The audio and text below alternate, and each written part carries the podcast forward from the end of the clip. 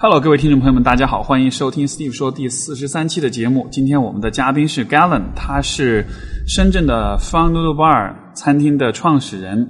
然后他也有特殊的身份啊，因为他是我的大学同学。然后我们大学时代其实是一起玩乐队的，当时他是这个主唱，我是鼓手，是是这个我们我们是就是有这个大约有没有十年了，很早之前就会一直有认识的。然后现在我们是坐在。深圳的这个香蜜湖边，在他的餐厅的这个啊露台上面做这一期的节目。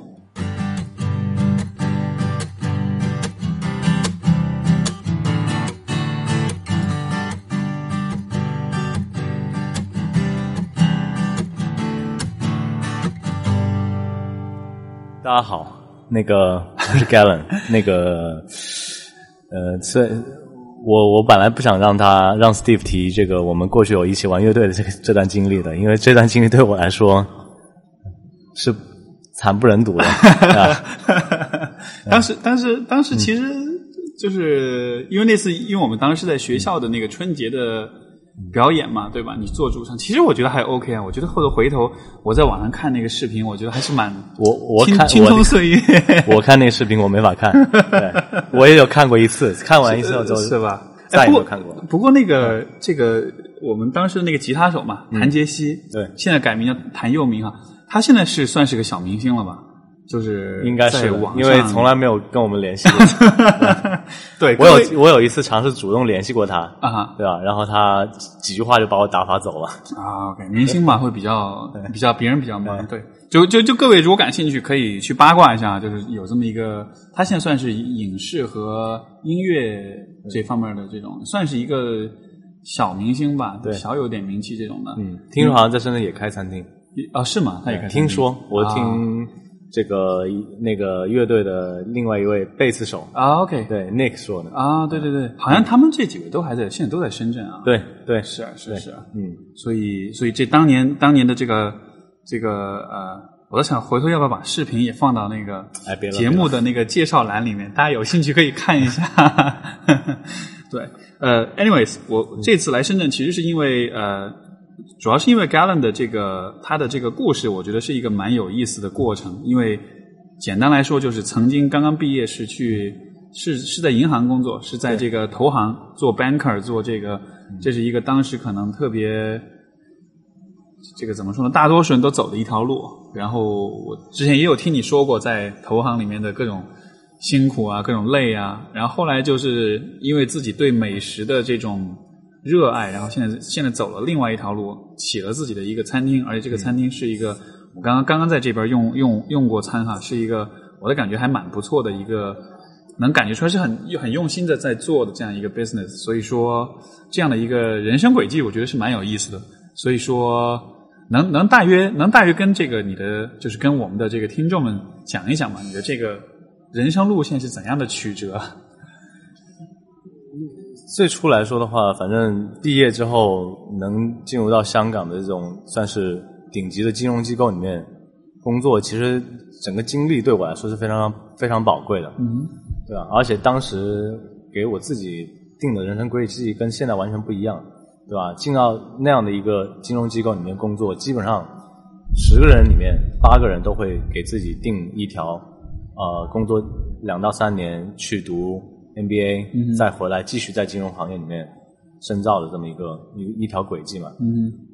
呃，但其实那个时候我刚刚入职的时候，就当时在纽约培训，对吧？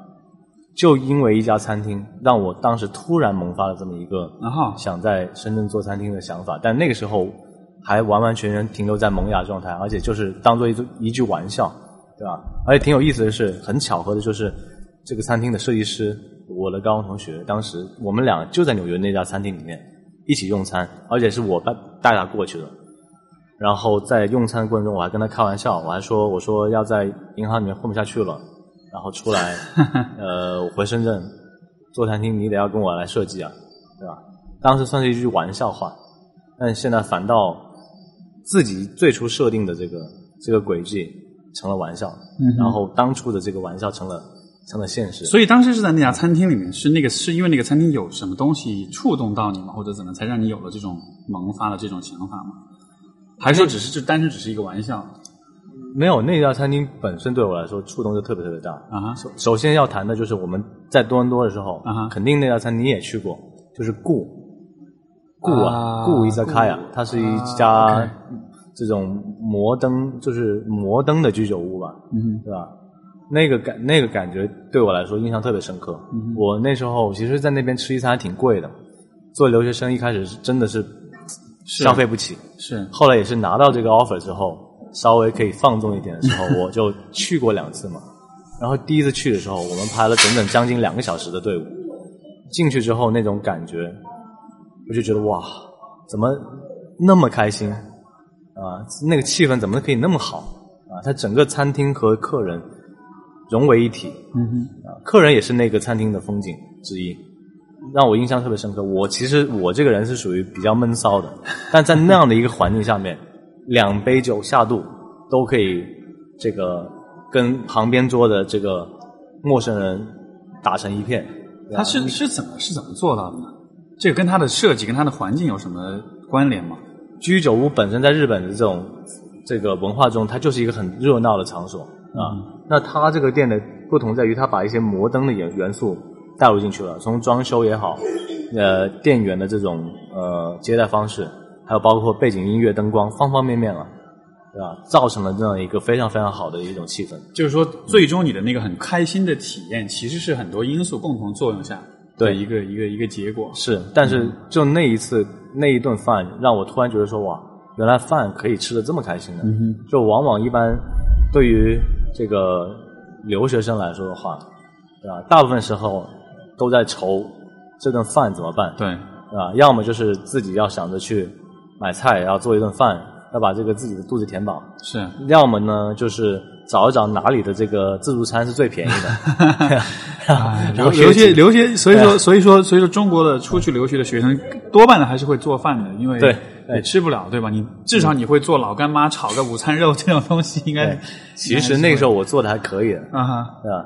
也我本身还是属于那种喜欢自己琢磨心琢磨菜的人，嗯对吧？不过另一方面呢，也比较懒，就是我喜欢做菜，但是我不喜欢洗碗，啊，所以我跟我当时室友还是比较合拍的，就是我们一般是我坐前面的，他坐后面的，所以所以说所以说，因为有这样的一个用餐的这个体验，这个好像是开启了一个新的一个一个维度哈。对，包括在纽约那一次也是印象特别深刻。那个餐厅，其实，在那个年段，呃，他应该我去的时候应该是一一一年吧，在那个年代，它其实就是现在意义上的网红店了，对吧？只是说那时候这个移动社交没那么发，没没有现在那么火的情况下，大家可能听过听它是从各各大媒体啊，《纽约时报》纸媒会多一些那个时候。对，纸媒多。然后我也是在网上看到的，然后我就跟着就我这个这个设计师朋友两个人找过去，对吧？首先我们去的时候五点钟已经是排队了，我们排了一个小时队伍。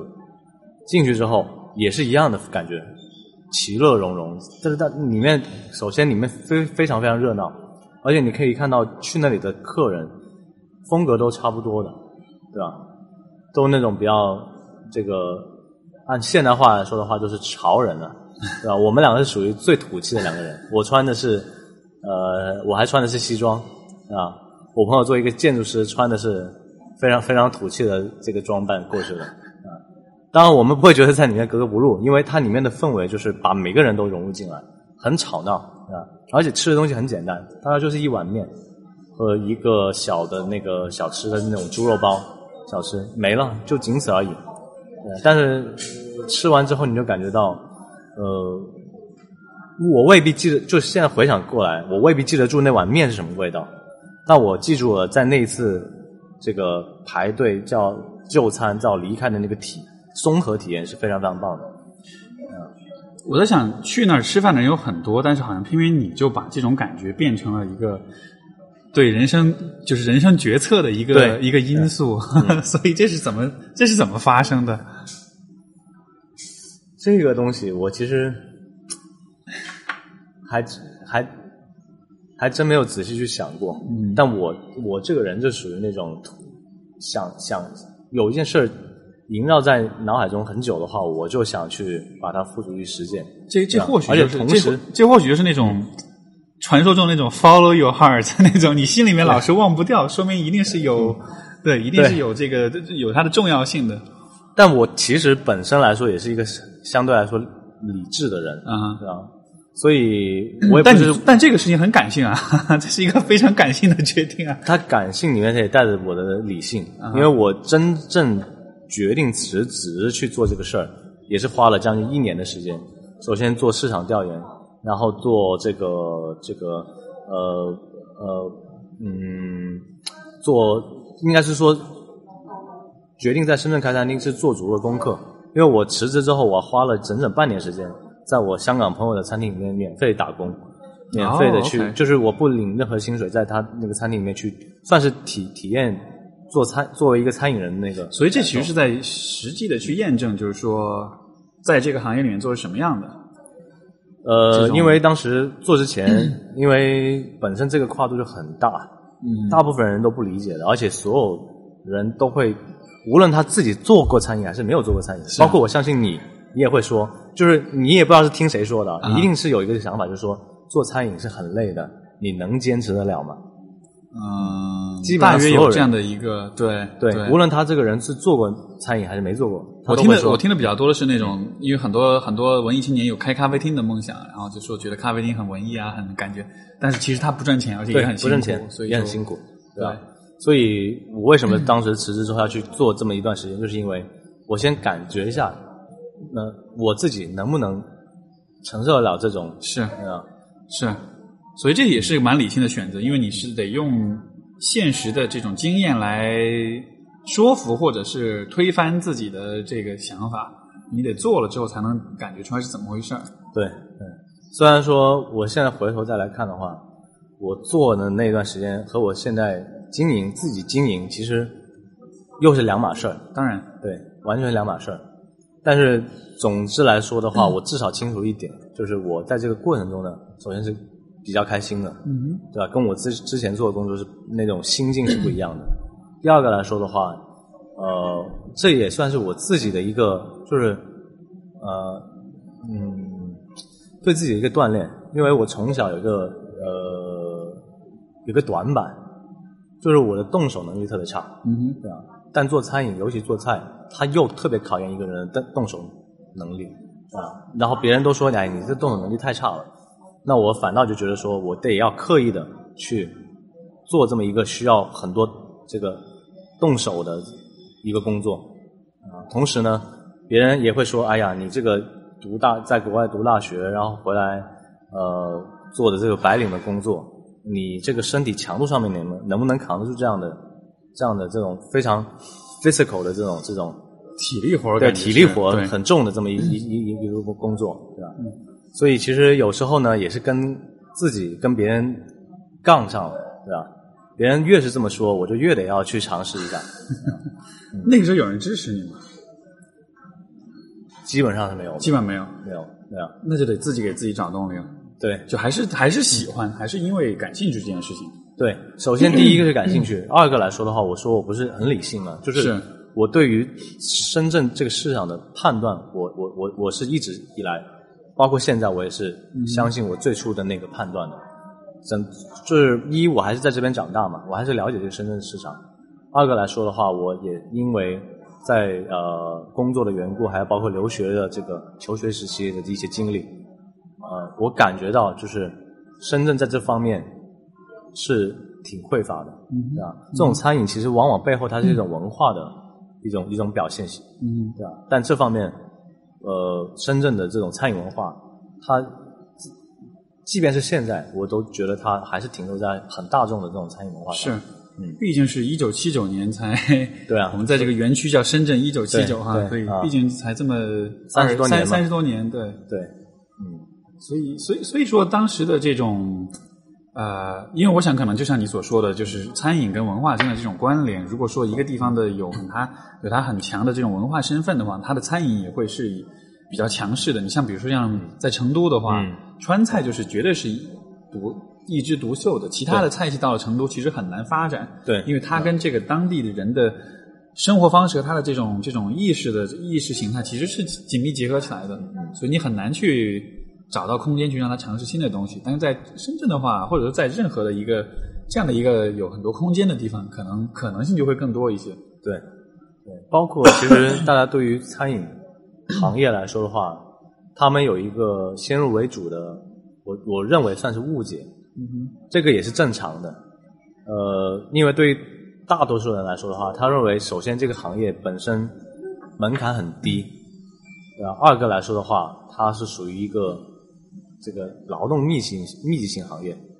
呃，他会说，那你要做个餐厅，你还你还出出国留学干嘛？对不对？没必要，对吧？当然，很多前以前做餐饮的人，他做无论是做小还是做大，可能往往是就是生活所迫，就是一种选择，是是啊。餐厅感觉就是说做餐饮，有点像是就是说，就是叫做怎么说呢？就这个工作像是那种，就是挣钱混口饭吃的那种，对，就是为了小本生意嘛。对对对对对，啊，即便是有些做的很大的，他们可能早期 也是属于呃没有太多其他选择，然后刚好入了这个门，没错入了这一行。没错。但是其实，嗯包括我在香港工作，你看到很多香港的这种很有意思的餐厅，你仔细的做做功课，他们背后的这些老板，一有一批是年轻人，而且都是一些受到过高等教育的年轻人，对吧？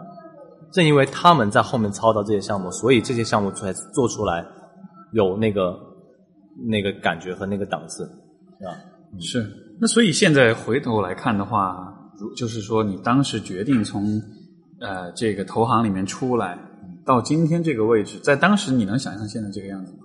想象不到，那差太远了，跟我想的差太远了，完全就是不不一样的。啊，怎怎么样的不一样呢？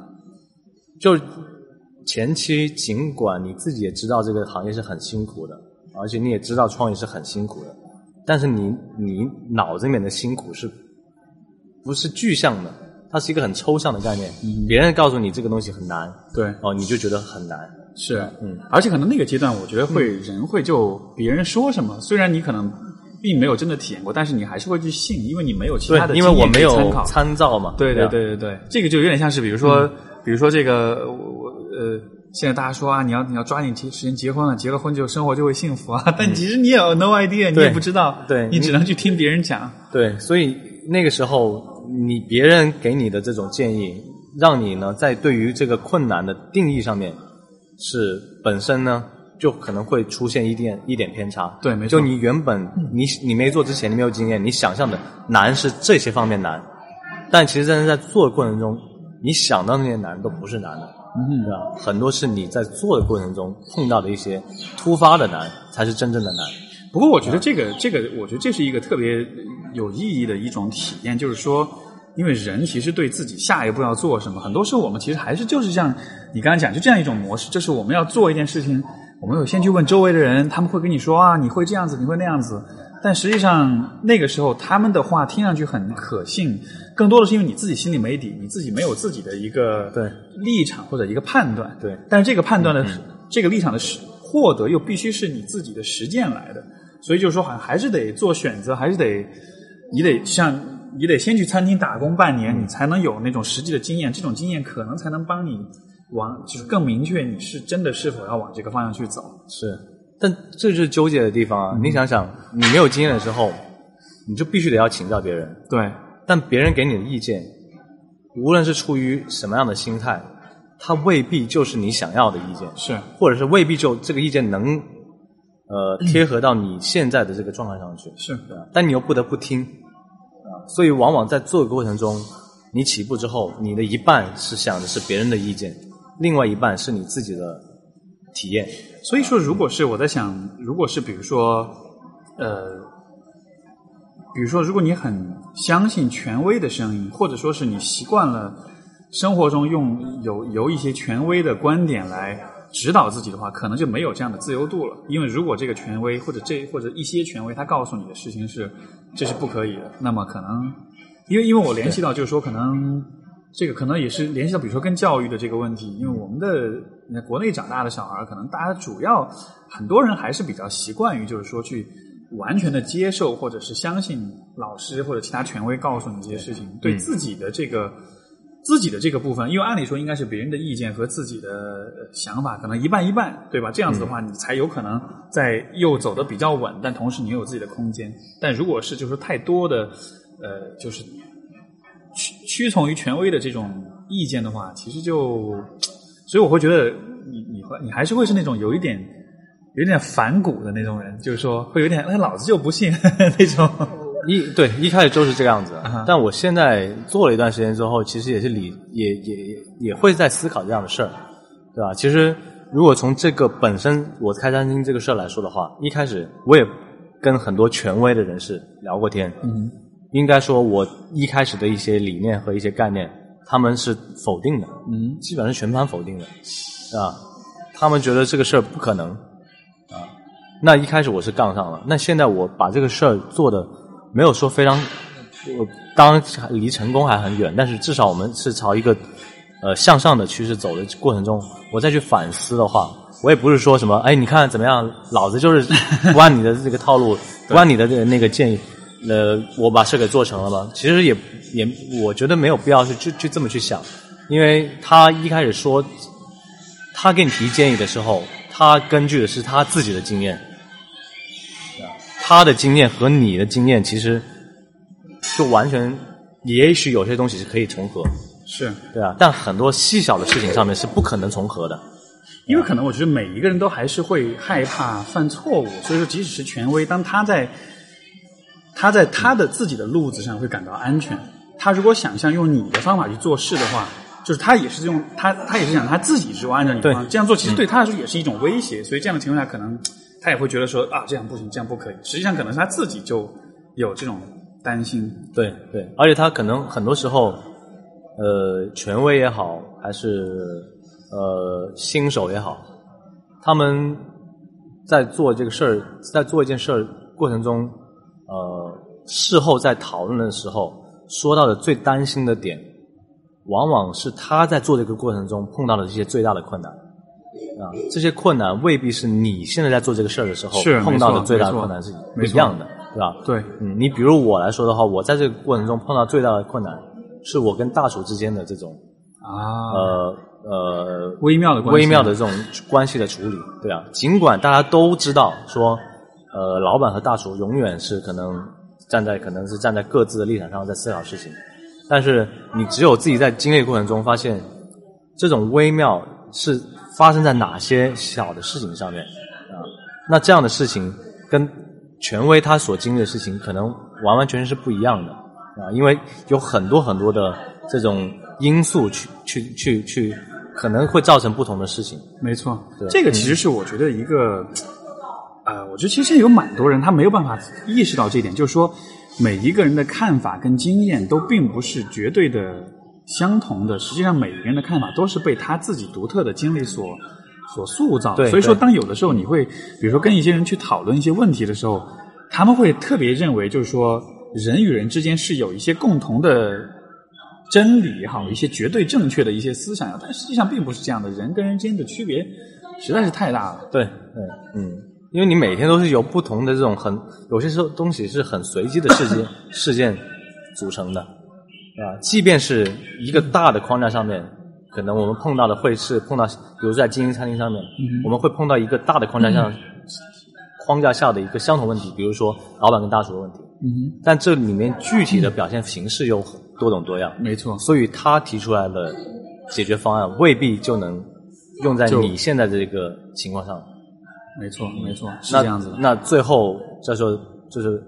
By the end of the day，你还是得要自己在晚，自己在家里，在在在睡的过程中去琢磨，嗯哦，怎么处理对我的损失是，就在这是这是一个生意嘛，对吧？在商言商的话，你怎么样处理对我的损失，或者是是最小的，或者说怎么样处理两个人都能受益。当时的因为最开始的在这个投行工作的这种经验，你觉得后来在做餐厅，虽然这两个领域是。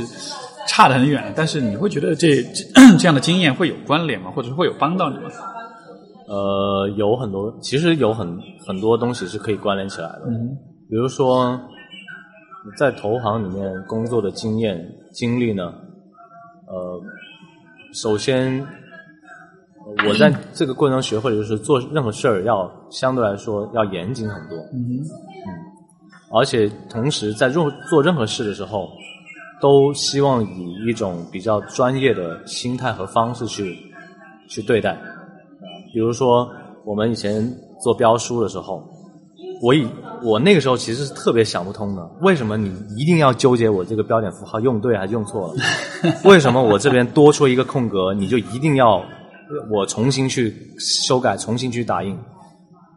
但是我真的到我自己再去做，自己去主导一一件事儿的时候，我发现，往往就是这些细节上的东西，会对你的最后的结果产生很大的影响。啊，我我我当时有个室友，经对我这个呃影响还是挺大的，就是他做事儿特别有执行力，他想到做一件事儿，马上就去做，一刻不拖。那我呢，反过来说是属于那种比较懒散一点的，我做事儿可能会相对来说拖一点，对吧？我以前在替别人打工的时候，我拖一点，损失的成本不是背在我身上。但是现在我自己在做呃这个事儿的时候，我主导这个事儿，所有的成本都是我自己去扛的话，我拖一天，那我就是一天的成本。是对啊，那我现在反过头来去去想，我以前我们的工作，我自别人要我达到的工作方式和我自己那种有时候相对来说消极的工作方式，的确，呃，回想起来还是有自己很不成熟的一面吧。就那个时候我会。觉得这这些事儿没有必要去纠结，对吧？但现在反过去想一想，正是这些事儿需要去纠结，才能把最后的事儿可以做得更漂亮一些。是，因为因为我觉得人好像都还是会有这样一种啊一种惰性，就是说，如果你做的事情这个结果不是由你来承担，或者说不是立刻由你来承担，也许是需要过一段时间来承担，这样子的话，好像就很容易会有。因为我我其实想到的一个是关于身体的这种健康，包括体型的这种控制。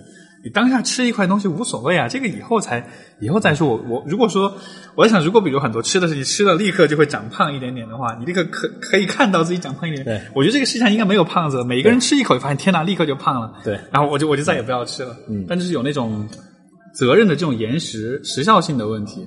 对对，嗯，所以呃。跟就是替别人打工和自己做做做主的话，其实完完全全是两个不同的立场。你刚才说到有一个，其实我会蛮有共鸣的，就是说你说你是很懒散的一个人，但是在做这个事情的过程中开始为自己承担责任了。我也在想我自己，比如现在我的这个工作，现在我走这条路，其实也是那种比较非传统的吧，然后也是自己相当于是自己在创业，自己在做。很多时候别人也会说哇，你这个应该很辛苦吧？我说你知道吗？我其实也是挺懒的，挺懒的那种人。然后，但是就是正因为懒，所以说你必须得找那种你最最提得起你兴趣的那种事情。如果是那种不是很感兴趣的事情，你就会很死皮赖脸的，就一点都没法推进。对，所以反而是当有兴趣的时候。就算你失去了所有其他的动力，失去了所有人的督促啊、监测，但是那个兴趣还在那里，你会因为这件事情感到很很兴奋、很开心。所以说，那个动力始终都还都还是没有完全的灭掉的。对对对，而且，嗯，尤其是我现在，我毕竟我也要给那么多人发工资，是吧？所以，呃，我即便是本性可能是懒散，但是呢，因为这个事儿。呃责任摆在那里，所以呢，让我呃现在越来越能约束自己，所以其实这也是一一件好事，对吧？我想我以前如果是持续我之前的工作，我可能也呃也能混得可以，但是属于得过且过的，因为一我对我当时的工作没有太多兴趣，那本身我又是一个懒散的人，那你怎么可能在那么一个？这个这个高手如云的金融没错的金融行业里面脱颖而出呢？是，对吧？那最后可能就最后跟你竞争的人，可能他的能力、他的资质各方面都跟你一样，但是他可能会相比你更喜欢、更热爱这份工作。这样的情况下，我觉得还是蛮，你可能你也不是对方的，就也不是别人的对手。对，就拿我室友说，我当时室友熬夜的那个功力，那就是我就是在我遥不可及的远方，对吧？人家可以连连续两天不睡觉。然后到了休假的时候，还去还去爬山，还去涉水，啊，回来之后又是一条好汉，又接着熬夜。像我就做，我就做不到这一点。是，这也是我当时选择离开这个行业的一个一个算是一个呃主要原因之一吧。是是是，嗯，哎，但是我觉得很有趣啊，因为你看，呃，我觉得我们很习惯的一种观念就是说，人就是呃，我们大约还是以勤劳为美德，以以懒惰为耻的。然后，但是这样的一种，我在想，这样的一种。非黑即白的这样一种分化，会有一个问题，就是有些人他天生就是懒的，他就是没有那么勤奋。对，你就是所以你就有特别多的罪恶感。对对对对对，但是问题就在于，这样的人不是说他就没戏了，他就没救了，因为因为就是说这样的人，他也可以有他的一种方式去去找到他让他为让他为之而努力的东西，或者找到一条属于自己的这种路。因为其实我觉得这个，就你刚才说，我会想，你刚才说到这里，我就会觉得这个这种观念还是蛮。我觉得还是蛮害，就是还是会有有点害人吧。有些那种，因为有些人是他适合做这种勤劳的，像你说你室友这样，就他就是积雪，他就天生就是这样的，对吧？他他可以熬夜，但有些人他就是做不到。我就是必须每天睡够八个小时、九个小时，不然的话我整个一天人都不好。但是是不是说这样的人就，因为如果你把懒视为是一种耻辱的话，好像就是在否定这样的人，就觉得他们好像就没有其他的可能性。但是实际上，我我现在越来越，我觉得人阅历越来越积累，我越来越发现，就是其实每个人都可以找到自己的一条路，并不是说所有人都只能是以那种一模一样的方式来来来来来规划自己的人生的。对，所以我觉得说更要花时间去想，你你适合做什么东西嘛？我就是在在投行的那几年接触的人和事儿，让我能很呃清晰的去呃明白一个道理，就是首先。你让我去做一个需要每天都需要特别勤劳、特别积雪的那种状态的工作，我是做不到的。是，对啊，我很清楚认识到这一点。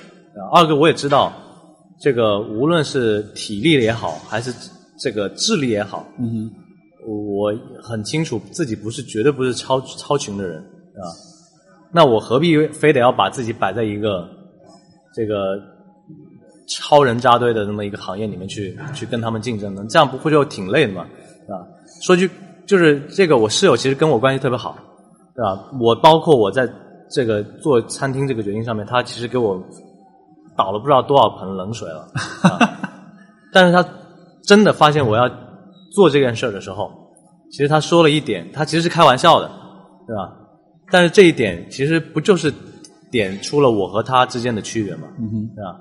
他当时说：“ 说 Galen，你这个人做事儿不怎么靠谱。”但装逼是一流，嗯，因为当时我已经开始在跟他说一些我餐厅的一些概念啊，包括一些前期的一些设计啊、菜单的想法啊，啊，他一听说，哎，这个东西我他就做不了，啊，当然他是一种玩笑的话去去去去来来来来来评论这个事儿，啊，但反过来其实就是这么简单一件事儿，对吧？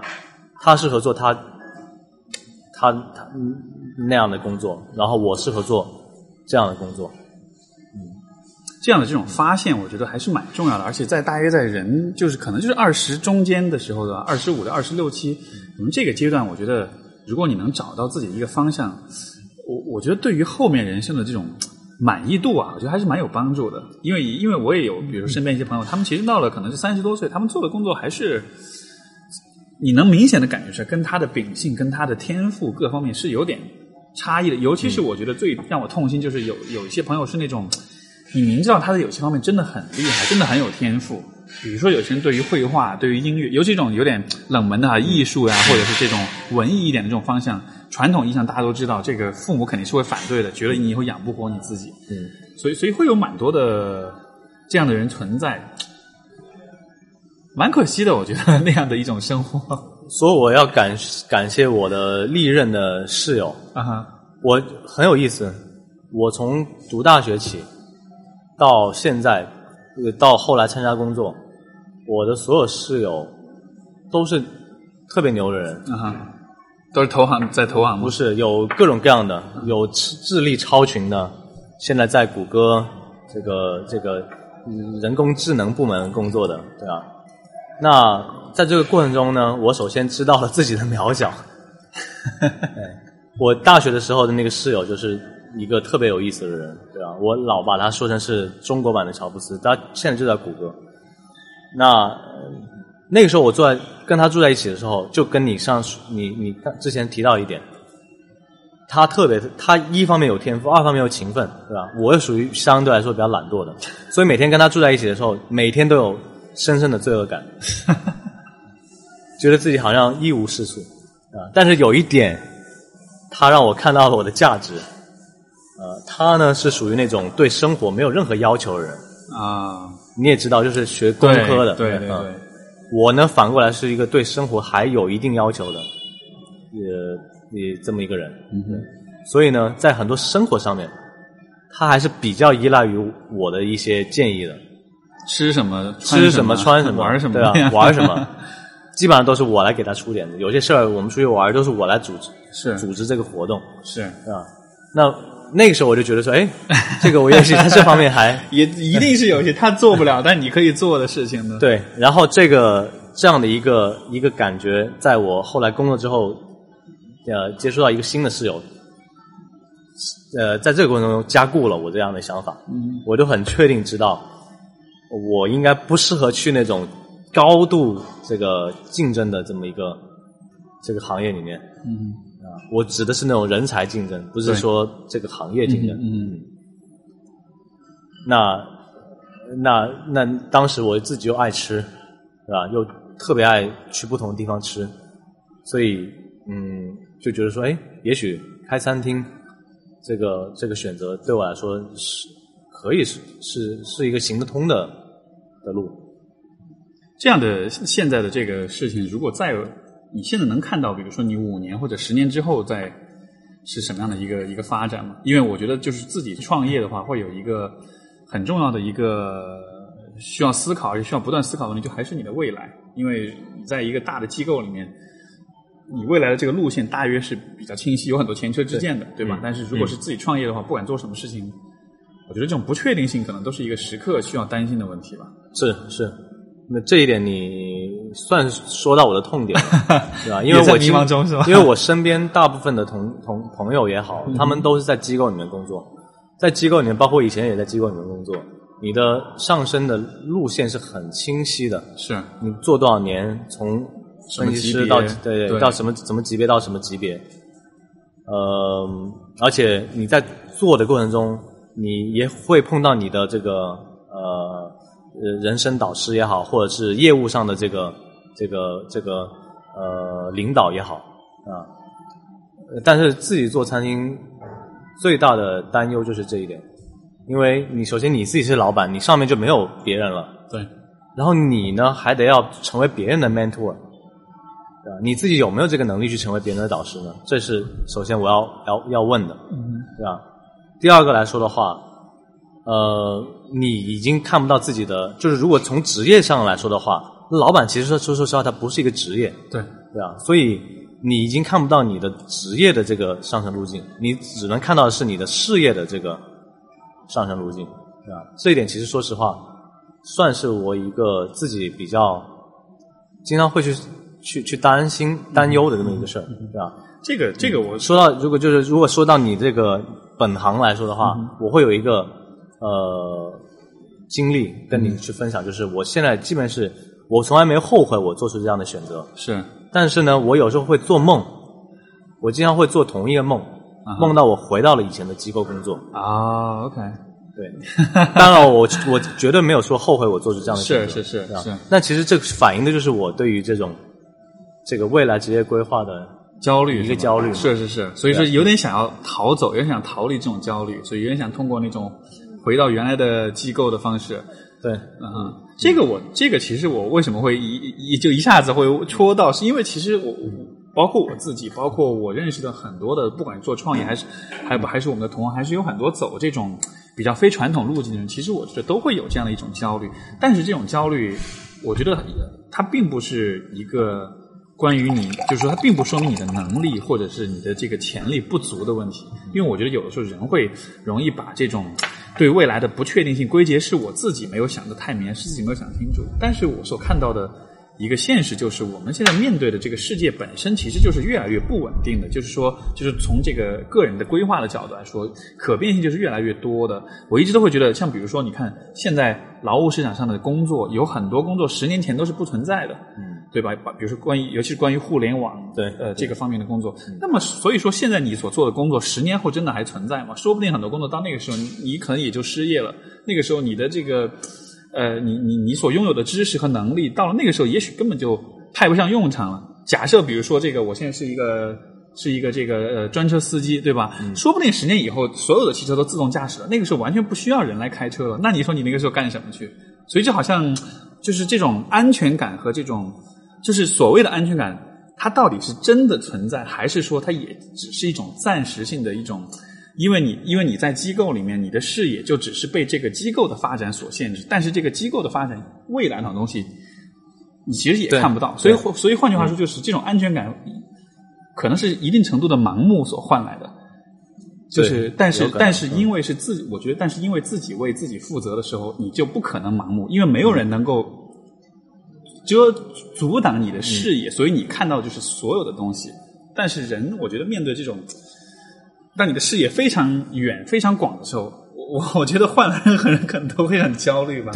对，对，是。所以，所以，所以，像我自己现在也会有这种，就觉得哎呀，以后要往什么方向发展？但是好像想了一段时间，觉得这么想也没什么用，干脆就不去想它了。所以我给自己就是只能是提目标咯，对吧？如果是自己做餐厅，我们当然是希望呃 能有所扩张。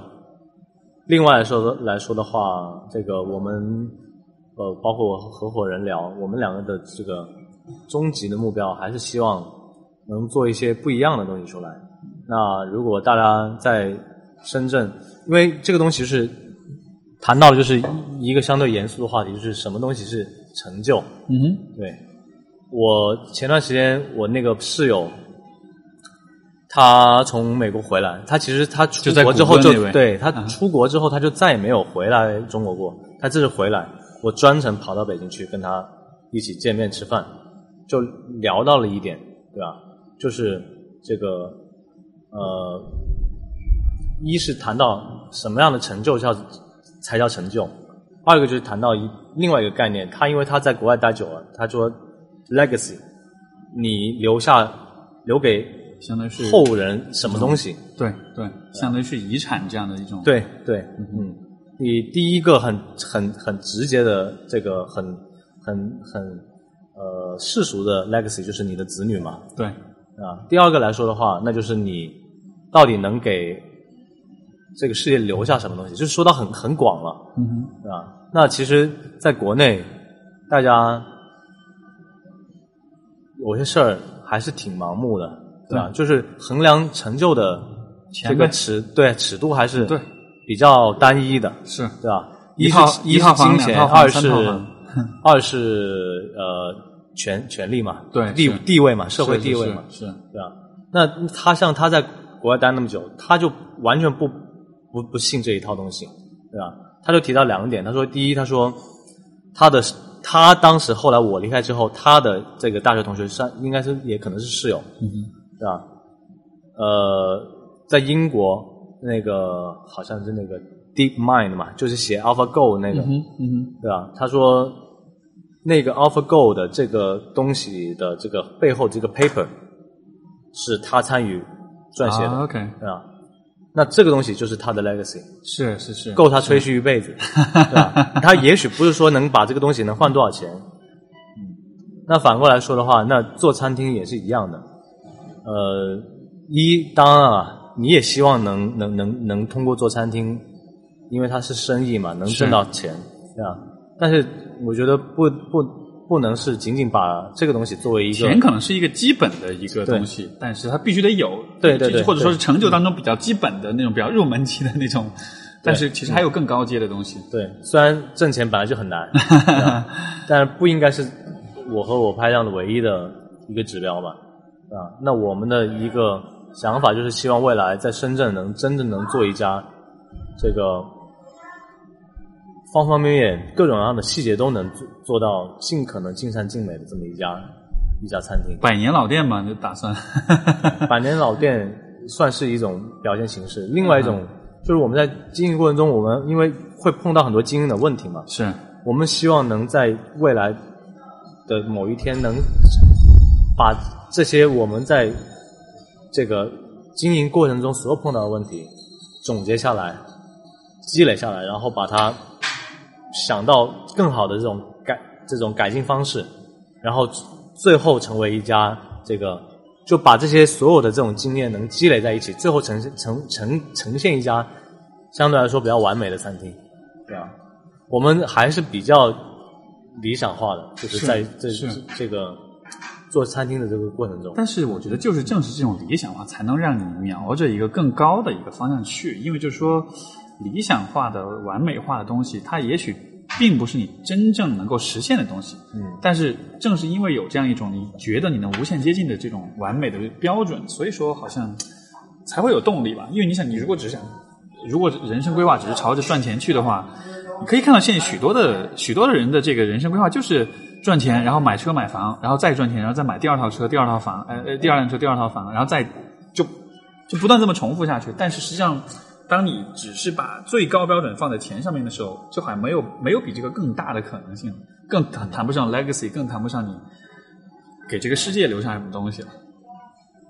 对对，嗯，所以如果是回到这个当初，就是啊，你在做这个选择的时候，进入这个走上线这条路，到现在为止的话，有没有一些什么事情是，如果有机会再来选择，你可能会稍微换着不同的？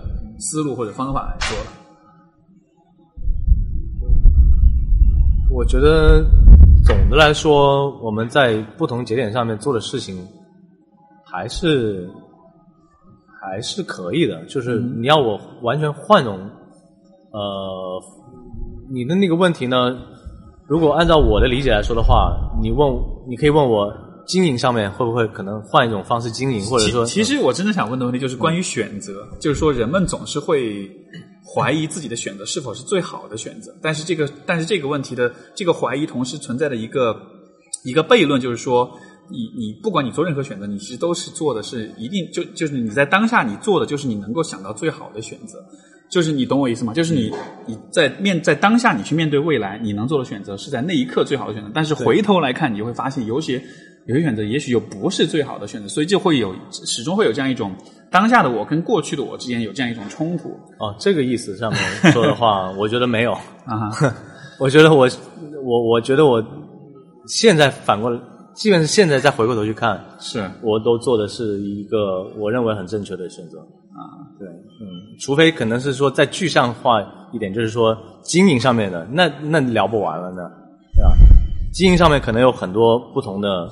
这个这个选择，但是如果是说从大的这个方向上来说的话，我从机构里面跳出来，然后选择自己走这么一条路，会不会比如说会想到说啊，如果那个时候有多一些人支持我的话，可能我会怎么说呢？会会更更有勇气一些，会走得更顺一些，或者会不可能 对吧？那个时候不可能会有人支持你，对吧？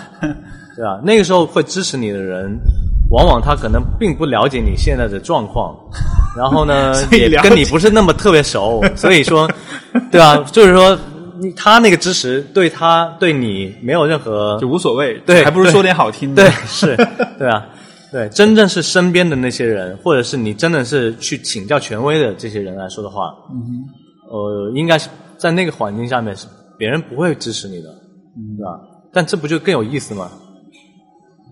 对于你来说有意思，我觉得可能不是对于每个人来说都有意思。就是这种在一个逆境中，或者在一个这种大家都在质疑你的环境里面，因为这我觉得这其实不是一个每一个人换了任何人都能都能扛得住的一种一种压力。因为你不得不承认，还是有很多人他的生活选择更多的是被别人所主导的。所以这种独立性，我觉得对。但很有意思的是，我其实没把别人的这种否定和质疑当回事儿。嗯，哎，对。这就是点，就是在这里，就是我会觉得那种真正有独立性的人，他不是说我听到这些想法之后，我找到什么方法去扛、去反抗，或者说去说服自己，而是在于好像这这是不重要，这是不相关的。对，我就是我做个事儿，我不是说要真的要反证明他们做出的判断。对，对啊，我当时做的就是觉得说我我相信我自己的判断，我相信可以把这个事儿能能能做好，对啊。你反观这个我我呃现在这个餐厅，呃，首先在地段上面来说的话，它并不是很好的地段，对，而且是一个非常偏僻的角落，呃，在一个 mall 的四楼，对，而且这还不是一个传统意义上的 mall，对吧？人人流量是特别少的。呃，其次呢，我们当时我们做的这个菜单也是，呃，相对来说不是特别传统的菜单，对吧？很多人其实也理解不了。呃，那总包括我们的装修也是啊，装修也是完全就没有按照一个餐正常的餐厅的方式去出牌，对，去装修啊。那也就是说错错错，那为什么最后还是能能生生存嘛？就是我觉得就是总的判断应该没有没有错。大的方向，大的方向没有错。嗯，对，嗯，那那那至于这种小的东西的话，那就在这个经历的过程中，再去慢慢慢慢的去雕琢。你大的方向是怎么样的判断？大的方向就是我相信，大的方向上面我相信就是在深圳这种对于消费升级的这种需求是摆在那里的，对吧？尽管它跟上海、北京这种。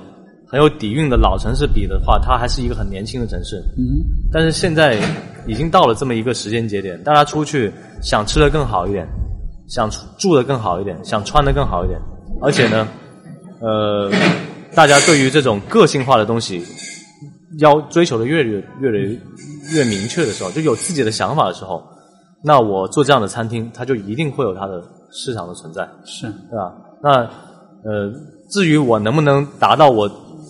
真想做到的那个效果，那未必一上来就可以做到，因为毕竟没有经验，对吧？但是只要大的方方向、大的这个判断没有错的话，小的错误我们可以在经营的过程中慢慢去去改正。我感觉这个这个这个方向还是跟前面你讲，就是说，当你看到这个室友哈，他各方面很厉害，但是他对他自己的生活没什么要求的时候，嗯，就好像那种感觉是很像的，因为你是在相当于是在帮他去思考我怎么样去提升你的这个生活品质。所以你看到的是在生活品质方面的这种提升。对，嗯嗯。现在如果作为一个呃，也算是权威吧，就是说至少在创业这个问题上，现在你你算是面对完全没有做过这件事情的人，你你也可以说是权威了。你觉得 这样的？对，可以这么说。如果完全没有做过人来说的话，我还是 对算半个权威。所以，如果是如果现在有人来请教你的话，说啊，我现在有个创业项目。我现在想要做一点，也许是餐饮，也许是其他方面的事情。嗯，你你会你会以怎么样的？你会怎么样？你会跟他们讲一些什么？我也会说不要做。是，用这种不要做去激励他们，真的去做一下，是吗？我没有，我还会啊，呃，如果严肃来说的话，我还是会要先听听他们对这个事儿的想法和和和判断。嗯，对啊，嗯，但我不会特别的去。我不会去打击他们，因为我自己就是这么过来，就是说，是，其实如果你真有这个决心，别人打击你还是会去做的，是是是，对啊，然后你在做的过程中，你就自然而然的会在从错误中积累经验，对吧？只要这个错误不是致命的，因为创业还是很属于高风险的这么一个事儿，是有很多错误可能就是致命的，是对吧？你可能。走错这一步了，可能你就没有嗯没有下一步可以供你走了，对吧？那我们还算是幸运，我们犯的错误犯了很多，但是没有哪一步是说是致命的错误。对，所以就是如果真的能被打击到，也许就不是你真你你适合你自己的方向了。对对嗯，好的，不错，我觉得这是很有趣的一个故事。虽然虽然我们俩的行业也隔得很远，但是说实话，有很多的你的想法跟心态，我其实我会能很有共鸣，而且因为。我我现在能看到一个趋势，就是说，其实现在的年轻人越来，尤其是像九零后，包括以后的零零后，在可能五年之后、三五年之后，他们也会开始面临人生选择的问题。然后，其实我会觉得，因为进入大的机构公司，这是一个很传，这是一个传统的一个大家都认可的一个方向。但是，呃，我会有这样一种越来越明显的感觉，就是其实我们的未来的这个生活的世界是一个越来越多元的世界，所以说我们的人生选择其实也会怎么说呢？像像你我可能都是做了初期的这种这一批探索的人，但是我会觉得创业这个东西，或者说走这种不寻常的路线，这会是成为一个潮流，成为一个趋势。嗯，然后因为就说因为只有在这样的情况下，你才能够真的找到你自己在这个世界上最最最合适你的位置。也不是，就是说你找自己的位置也不一定非得要通过创业，不是那么当然当然不是唯一的路线，而且尤其现在创业成为一种流行的名词，这个很多全民创业，我自己个人感觉不是说每个人都适合创业，嗯啊，我你问我现在说我适不适合创业，我适不适合当当老板，我说实话我还真没心里真没这个底，是吗？对，嗯，但但我我倒觉得你的你的个性或者你的很多东西就还是蛮，因为你看你看你比如说你，因为其实刚刚我在听我也在总结哈，有这么几个方向几个几个点，第一个就是说呃你会通过实践去确认自己的一些想法，嗯，对吧？会去尝试，然后然后然后再去做决定，就这样的一种方呃抉择的方式，我觉得是蛮理性的。我也想到，比如说我自己在选择进入这个行业之前，我自己其实也是一边工作，我一边其实在周末是尝试了很多各种各样的小这种小的培训项目呀、工作坊啊，嗯嗯。就是有的时候做选择，可能是你先尝试一下，先有多一些的信息跟了解，有更更有助于你去做选择。然后就还是一个说，呃，自己的喜好其实是很清楚的，对吧？嗯什么事情能让你开心？因为我会觉得。你会进一个餐厅，然后很开心，然后这个就成了一个契机。这样的这种，你虽然说你是感性的人，但是我嗯哎是个理性的，但是这种是我觉得我会觉得这是一个其实很感性的一个动机。理理性和感性对对对，没错没错。再包括就是说，可能之后之后的这种坚持啦、执行能力，就是总之，我会觉得其实什么样的人适合做什么样的，我觉得跟个性真的还是蛮有关系的吧。对，所以息息相关，息息相关，对是是是是是，嗯。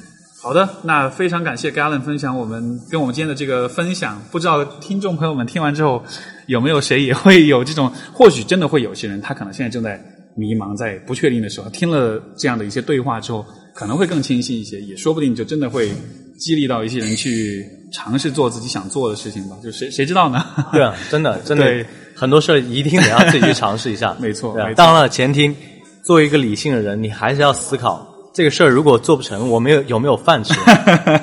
没错，是的，呃，要要跟大家介绍一下吗？你的餐厅的这个名字在什么地方？然后，因为我的听众当中一定会有深圳的朋友，他们如果感兴趣，包括广州，他们如果感兴趣，也可以来你这里这里尝试一下。好啊，好啊。这个我们餐厅呢就在呃香蜜湖这边的一个叫一九七九的综合体里面，然后我们在四楼的最角落，嗯，然后餐厅名字叫 Fun Noodle Bar，然后大家有有有微博是吧？回头我会把微博放在我们有自己做的微信公众号，啊微信公众号 OK 这个微信公众号就是我和我拍档自己去做的这么一个微信公众号。OK 这个微信公众号是一个带有这个我们俩这个种、呃、自娱自乐是吗？有很强的这个印记吧。这个就是我们餐厅是不是什么样的餐厅，看看我们的公众号就知道了。就是我们坚持什么东西，想要做到什么东西。而且你们平常也会有各种各样的活动，然后我看到对，我们有时候会组织一些活动，然后更多的时候是我们会出去去探店，然后会把一些探店的心得也会放到这个公众号上面，我会我其实一起看。上次你去上海，我还通过你的探店的心得，我会发现几家，哎，我说你去的这几家还不错，后来有去尝试，所以还蛮赞的。嗯，好的，行，那回头我会把那个公众号放在我们节目的评论栏里面，各位朋友如果感兴趣的话，也可以去关注。好，谢谢谢谢。好的、嗯 o k 那呃，各位听众朋友们，我们今天节目就先到这里，非常感谢 Galen 的分享，然后我们就下期节目再见，好，拜拜。拜拜。